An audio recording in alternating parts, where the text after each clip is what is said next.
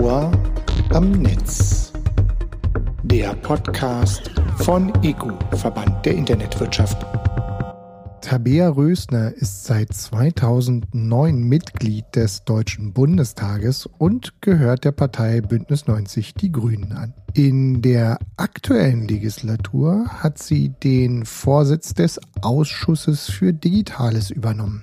Im Interview mit ihr wollen wir ausloten, welche Themen in dieser Wahlperiode als dringlich gesehen werden und erfahren, warum die Politikerin der Überzeugung ist, dass wir inzwischen doch eine Art Digitalministerium haben. Ton ab! Frau Rösner, Sie waren bereits in der vergangenen Legislaturperiode stellvertretendes Mitglied im Ausschuss Digitale Agenda. Jetzt am Beginn dieser neuen Legislaturperiode haben Sie sogar den Vorsitz dieses Ausschusses übernommen.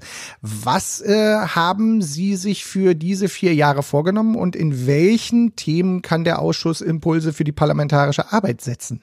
Ja, höchste Priorität muss jetzt natürlich der Ausbau einer leistungsfähigen digitalen Infrastruktur haben. Das ist nach den Versäumnissen der vergangenen Jahre eine echte Mammutaufgabe. Die gravierenden Lücken sind in der Pandemie ja deutlich zutage getreten, ob beim Homeoffice oder beim Distanzunterricht haben sich immer wieder die Lücken gezeigt und das Netz war nicht stabil.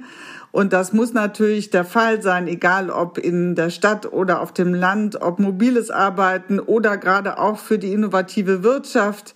Äh, schnelles Internet ist die Voraussetzung für gesellschaftliche, soziale und vor allen Dingen wirtschaftliche Teilhabe.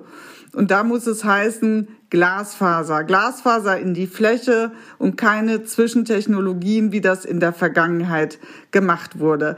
Wir äh, wollen ja das Recht auf einen schnellen Internetzugang ermöglichen. Das wird in dieser Legislaturperiode ausgestaltet. Da sind wir als Ausschuss auch gefragt. Das werden wir natürlich sehr intensiv begleiten. Darüber hinaus gibt es aber noch viele andere Themen, die uns auch betreffen. Das eine ist beispielsweise der digitale Verbraucherschutz. Immer mehr Menschen kaufen im Internet ein und es gibt dort viele Kostenfallen, äh, wenig Transparenz, was beispielsweise Rankings angeht, die Algorithmen, die auch die Daten sammeln. Das ist ein großes Feld und im Rahmen des Digital Services Acts, der jetzt gerade auf europäischer Ebene ja verhandelt wird, werden wir uns natürlich auch einbringen. Und darin fällt auch das äh, große Feld der öffentlichen Meinungsbildung. Das ist ein wichtiger Aspekt für unsere Demokratie. Das heißt auch, dass Desinformation und Hass und Hetze bekämpft werden müssen, aber der Meinungsbildungsprozess natürlich freiheitlich weiter stattfinden kann. Und da ist auch die Politik gefragt, das zu gewährleisten. Darüber hinaus gibt es viele Fragen zur IT-Sicherheit, die wir angehen müssen. Es gibt ja zahlreiche Angriffe im Netz. Das gefährdet nicht nur die Wirtschaft, aber vor allem auch. Und da die letzte Bundesregierung mit dem Offenhalten von Sicherheitslücken zugunsten von Staatstrojanern, die sie ja selber einsetzen will, nicht gerade gut performt. Wir müssen die Lücken schließen. Das ist das A und O. Und wenn die Regierung Lücken offen hält und zugleich Angriffe kritisiert, dann ist das nicht besonders stringent. Und es muss natürlich Strafverfolgung ähm, ermöglicht werden, damit durch Sicherheitslücken eben die kritischen Infrastrukturen nicht gefährdet werden. Verwaltungsdigitalisierung, ein ganz großes Projekt. Wir haben 16 Bundesländer, die alle an ihren eigenen Lösungen gearbeitet haben und es ist schwierig, das alles zusammenzuführen. Es muss natürlich so sein, das wäre das Schönste, wenn ich mich einmal bei der Verwaltung registriere und dann alle Dienstleistungen in Anspruch nehmen kann, also das Once-Only-Prinzip. Und hier können Datentreuhänder eine wichtige Rolle spielen, damit wir unsere Daten sicher bei einer unabhängigen Instanz dann hinterlegen können. Und wichtig sind zudem Fortschritte bei der Interoperabilität und bei der Datenportabilität, um Daten selbstbestimmt übertragen und systemübergreifend kommunizieren zu können.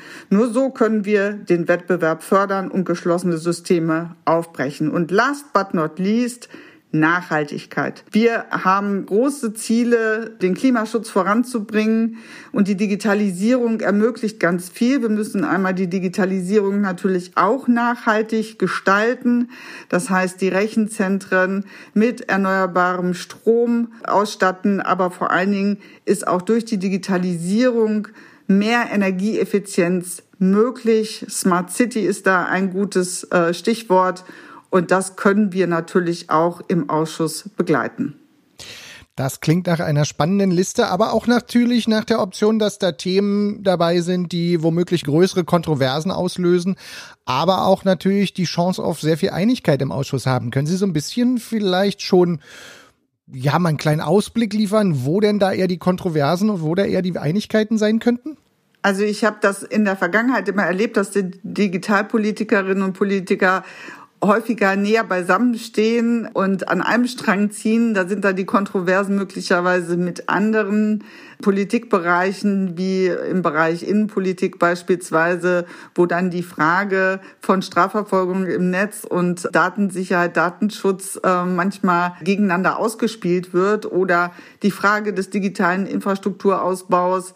Bekommen wir da eine gemeinsame Linie hin und äh, ziehen wir da an einem Strang? Ich glaube, alle sind sich einig, dass wir das wirklich voranbringen müssen. Äh, manchmal streiten wir uns vielleicht über den Weg, aber das werden wir sehen. In den vergangenen vier Jahren war ja der Digitalausschuss ja lediglich in mitberatender Funktion unterwegs. In dieser Wahlperiode hat er auch federführende Aufgaben bekommen. Können Sie für unsere Hörerinnen und Hörer vielleicht so ein bisschen aufklären, welche Themen, bei welchen Themen das jetzt sein wird und was sich auch dadurch verändert? In der Vergangenheit gab es kein Ministerium, das durch den Ausschuss dann spiegelbildlich abgebildet wurde. Normalerweise werden die Ausschüsse ja analog zu den Ministerien eingesetzt. Und das hat es bisher halt nicht gegeben. Jetzt haben wir ein Ministerium für Digitales, auch wenn es jetzt kein richtiges Digitalministerium ist, wo alle digitalen Kompetenzen liegen, hat dieses Ministerium aber doch wichtige Kompetenzen, vor allen Dingen zum Beispiel äh, im Bereich des digitalen Infrastrukturausbaus. Das ist, glaube ich, eine ganz zentrale Aufgabe, die das Ministerium hat und die Zuständigkeit dafür eben auch im Ausschuss liegt. Darüber hinaus kommen Zuständigkeiten aus dem Kanzleramt in das Ministerium oder sind bereits umgezogen. Da ist zum Beispiel die Zuständigkeit für die internationale und nationale Digitalpolitik. Das heißt also beispielsweise, wenn der Digital Services Act jetzt auf EU-Ebene verhandelt wird, das liegt dann auch in diesem Ministerium und damit werden wir uns im Ausschuss sehr intensiv befassen. Also der Ausschuss ist ein vollwertiger Ausschuss und das ist gut und richtig. Er ist deutlich größer, er hat Federführungen, aber er muss eben auch ein richtig vollwertiger Ausschuss werden, indem wir zum Beispiel einen eigenen Tagungsraum bekommen. Das war bisher nicht der Fall. Daran arbeiten wir aber noch. Dann gab es ja noch den spannenden Part in der vergangenen Legislaturperiode. Da waren immerhin 74 von 85 Sitzungen nicht öffentlich, was sich ja womöglich durchaus negativ auf die öffentliche Wahrnehmung ausgewirkt haben dürfte. Was muss denn da in Sachen Transparenz sich vielleicht auch noch tun für den Ausschuss? Einiges. Bislang gilt noch immer die alte Geschäftsordnung des Bundestages und nach der tagen die Ausschüsse grundsätzlich nicht öffentlich und können dann in Ausnahmefällen eben die Öffentlichkeit herstellen. Wir haben aber in der Vergangenheit darüber immer sehr intensiv diskutiert, weil dieser Ausschuss ja ursprünglich gebildet wurde nach der Enquete-Kommission Internet und digitale Gesellschaft in der Legislaturperiode 2009 bis 2013. Und damals haben wir schon darum geworben, dass wir mehr Öffentlichkeit möglich machen wollen. Und das haben wir auch im Koalitionsvertrag festgehalten, dass mehr Öffentlichkeit in den Ausschüssen herzustellen ist. Und das heißt, in bestimmten Ausschüssen soll die Öffentlichkeit zur Regel werden und eben nur ausnahmsweise nicht öffentlich. Bei anderen Ausschüssen ist es dann vielleicht anders. Und ich sehe aber den Digitalausschuss als eines der Gremien, das in der Regel öffentlich tagen soll. Wir wollen auch die Ausschussdrucksachen und Protokolle öffentlich äh, stellen, dass die zugänglich sind und wir wollen vor allen Dingen auch mehr Livestreams anbieten für öffentliche Sitzungen.